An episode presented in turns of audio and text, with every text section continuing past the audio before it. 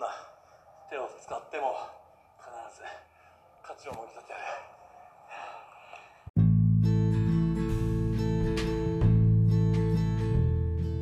どうも、吉田でございます。最近ツイッター見せたらですね、あの DTT グループの東京女子プロレスあるじゃないですか。あそこが、まあ、DT グループのフー DT フーズというのがえあるんですけれども、そこを使ってですね、オンライン、なんだ、フードなんちゃらみたいなのやってて、で、ね、ちょっと今界隈でちょっと人気のノアヒカリと角田直が二人でやってたフーズオンラインということで、まあどういうことかなと思ってよくわからなかったんですけど、見てみたら、と、ノアヒカリと角田直に、あの、ファンがお金を出してご飯ご飯とかお酒をあげるというね、オンラインで。うんいや、それってキャバクラじゃね？というね。完全に、えーキャバクラと、えーなっております。はい。で、これ見てあの、ちょっと思い出したのがあって、ちょうどこう1年以上前ですね、コロナ禍で、まあレスラーみんなこう仕事が、えーなくなっちゃった、え時期があったと思うんですけど、その時に、あのーみんなね、仕事がなくなっちゃってお金がないから。で、好きなものを買えないってことで、あのークラウドファンディングじゃないや。なんだっけ。クラウドファンディングじゃなくて、えっと、アマゾンのあの欲しいものリストってあるじゃないですか。あれを、えー、ツイッターのリンクにですね、貼って、さりげなく匂わすっていうのを女子プロレスラーがやってたのを思い出しまして、ああ、それやってんだなと思って、えーさりげなくフォロー解消したのを思い出しました。はい。まあ、しょうがないんですけどね。うん。どうなの？という。やっぱこう、レスラーたるものですね。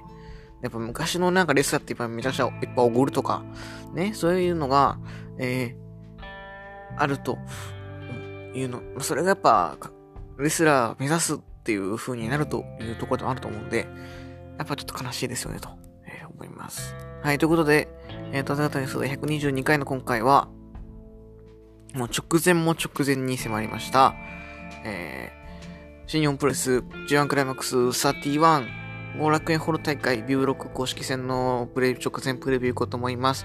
はい、えー冒頭の音声をね、後で話しますということで始めていきましょう。という方の吉沢は、プレス監督5年の吉橋、河野正幸、土井浩二、黒潮イケメン二郎好きの吉沢が、ゆるく、時には熱く、プロレスを語るポッドキャストです。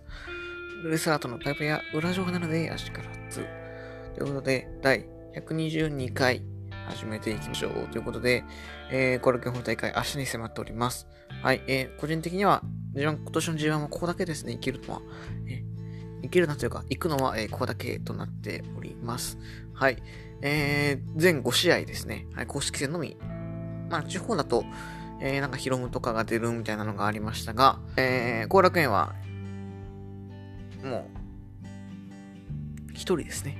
一人、一人もなく公式戦のみと、えー、なっております。はい。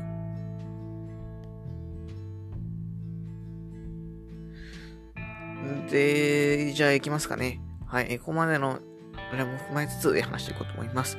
はい、えー、9月9.2強後楽園第1試合は、えー、ジャンクライマックスビブロ公式戦、イービル VS タイチと、あ、キングオブダークネス VS イービル、キングオブダークネス、イービル VS タイチと、えーなっております。いきなり第1試合でこれ組まれるのかというところは、えー、なかなかね、豪華だなというふうに思うんですけれども、どうかな。うん太一はここまで2勝0敗、イービルは1勝1敗という形です。どうだイービルかなっていう感じがしなくもないんですけども、やっぱ大抵式ゲートクラッチ見たいんで、ね、東郷さんの目の前で式ゲートクラッチで勝ちということで、太一勝ちと予想しておきましょう。第1試合でね、太一勝ったらワクシー。はい、第2試合、真田 VS オーエンズです。ここは真田かな、さすがに。うん。まだそのチェーズも、えー、0勝2敗となっておりますが、試合は面白い試合をしてるんでね。えー、真田もね、えー前回の演出戦はなんか賛否両論あったっぽいですから。まあね、えーどうなるのかなというところですね。はい。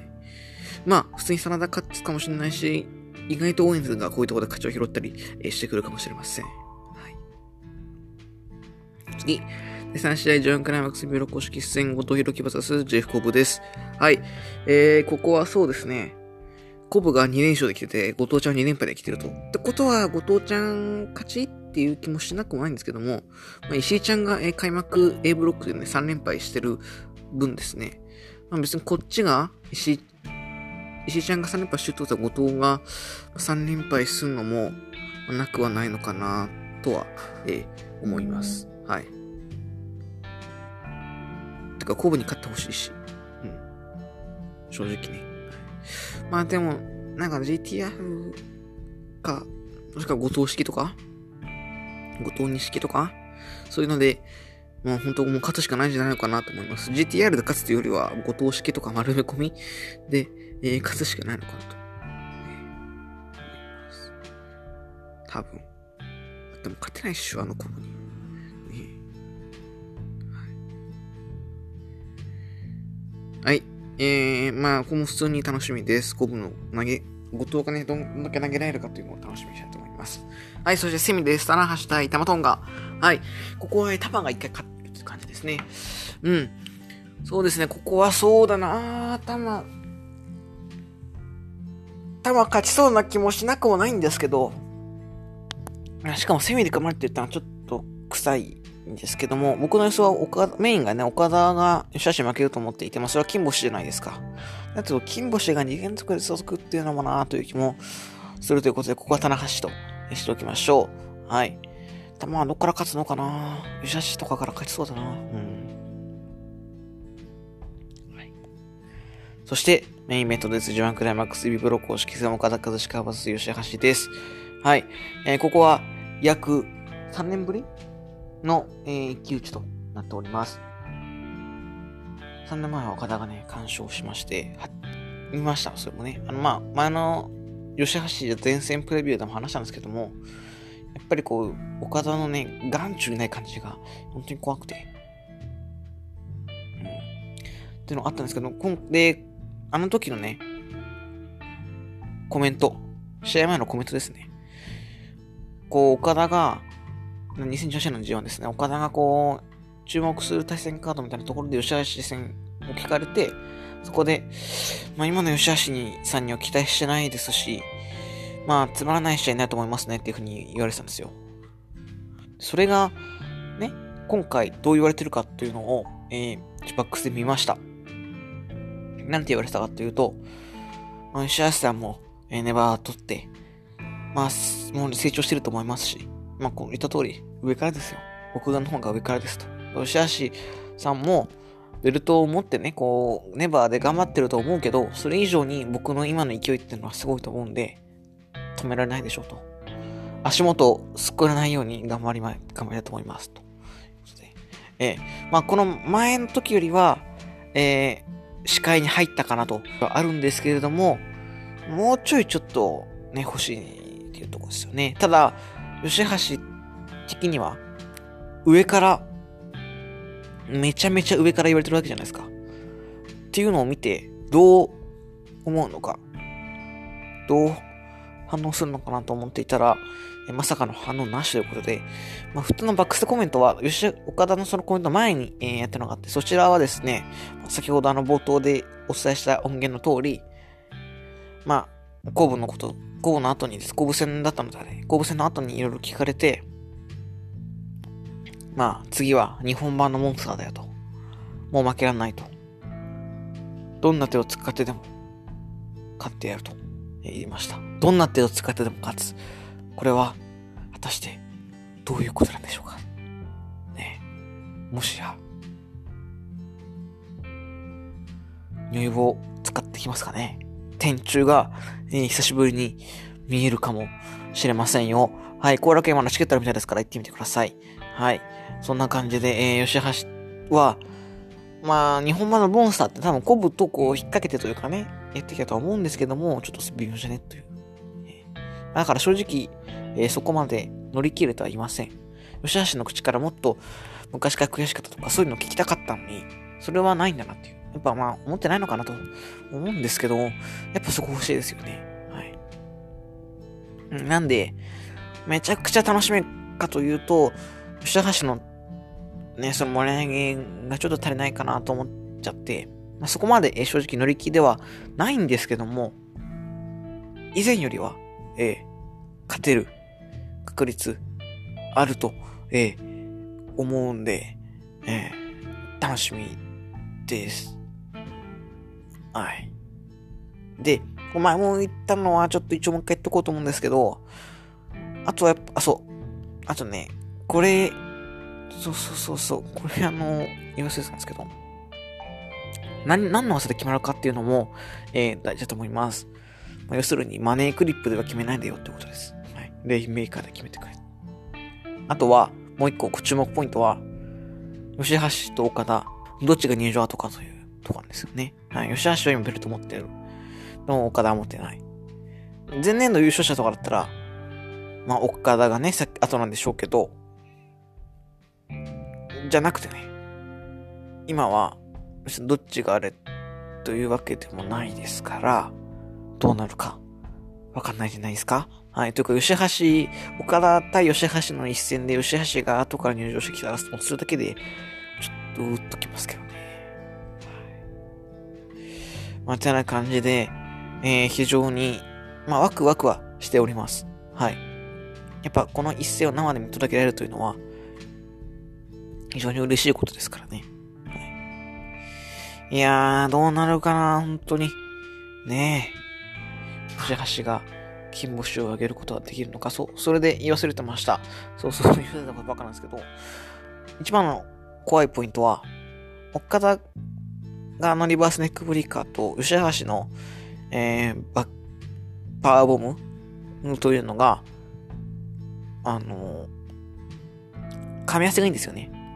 吉橋がこう、パワーボム狙う切り返しでね、リバースネックブレイカーっていうのが、えー、この前の一戦でありました。ってことは、その感じでジェリコキラー決めていくんじゃないの？という恐怖がありますね。はい。それが一番怖いかなと、え、いうふうに思います。はい。ありそうじゃないですか？めちゃめちゃ。そこが怖い。うん。ってな感じですかね。それさえ乗り越えれば、吉橋にも十分正気があるんじゃないかと思います。レインメーカー切り返しの金庫時か、バタフライからのカルマか。ね、バタフライの角も上がってますからね。武士からタップ取ってますから。武士と天山からタップ取ってますからね。はい。いやー、本当にもう24時間したら始まってます。多分、この興行が。ね、一体どうなるのか。チケットね、まだまだギリギリあるっぽいですから、ぜひ満員のね、会場で見たいんで、えー、この一戦楽しんでみてはいかがでしょうか。はい。吉橋勝てという全ベッドモードでいきたいと思います。はい。えー、まあ、逆にここ吉橋負けるとちょっと、ね、帰り道のテンションが低いというのは懸念材料ではありますがね。はい。てな感じですかね。はい。えっ、ー、と、G1 神戸大会ありました。えー、イブシがまさかのザックに負けて、イブ、ザックが57人組もう3連勝ということで、もうこれはじゃあ吉橋でしょ、次。うん。どうせ、まあ、吉橋とザックの決勝決定ということで、はい。えー、楽しみにしましょう。はい。えー、過去、岡田と吉橋確か15度、6度対戦して、15度、14度ぐらい対戦して、岡田の、えー、14勝0敗なんですよ。吉橋が、ついに、勝つことができるのか。その、歴史的瞬間を、えー、皆様で見届けようではありませんか。ということで、やっぱり、満員で見たいということで、チケットまでありますから、まあ、宣言がちょっとまだ解除されてないんですけど、ほぼ解除された日ですから、ぜひ、お越しください。まあちょっとね、1万500円ってことは高いんですけど、まあ吉橋岡田なら、ええー、それなりのクオリティは保証できると思うので、はい。来てください。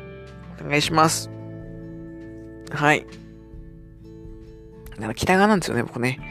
僕写真撮る側としては南の方がいいんですけど、本当に、まあ、この前あのレンブランさんともちょっとツイートで話した、ツイッターで話したんですけど、北側だと北側だからこそ撮れる写真っていうのもあるので、で、この前分かったのはバタフライロックって決まってる顔と、あその技技をかけてる方と技をかけられてる方の顔が逆なんですよね。なんで、吉橋のかけ方次第で吉橋の顔がこの顔が取れるというのはあります。意外と近かったね。北側の、はい、ちょっと座席は違いますけど、意外と近かった、リングに近かったんで、はい。まあ、その写真もね、まあ、このツイッターのカバーアートにしようかなと思います。まあ、N1 終わったんで、そう、N1 も花ちょっと触れておきますか。N1 ね、あの稲葉ね、歌詞に勝ったんですけど、あれでいいのかっていうね。あれでいいのかっていうか、ああいう扱いなんだっていうのはショックです。はい。ソヤと杉浦は良かった。ね、ソヤのワイルドボンバーがめちゃしいのが一発決まってましたね。まあ、N1 終わったんで、もうちょっと稲葉プッシュも終わりかなと。別に言ってしまえばそんな稲葉は別に好きじゃなかったし。うん。まあだから、吉橋のいい写真が撮れたら吉橋に結果あると思うんで、えーそしたらまた、ちょっと見慣れないかもしれませんが、えーぜひ聞いてください。ということで終わっていきましょう。当時型の様子では、リスナー皆様からのご意見、ご感想、ご質問募集します。それらは、Twitter、吉スワットマーク、コのまさき、待望論のリプレイ、DM などお願いいたします。また、ハッシュタグ、ヨシスワラジオでのつぶやきも、じゃんじゃん募集してますので、そちらもぜひ、よろしくお願いいたします。と、ああいうことで、終わっていこうと思います。本当に来てください。ということ、120、わず方の予想で122回の今回は16分20秒ぐらいで試合終了です。ありがとうございました。よしあし、頑張れ。とし皆さん来てください。よしあし、勝て、勝て、勝て。あざした。ジで買ってほしい。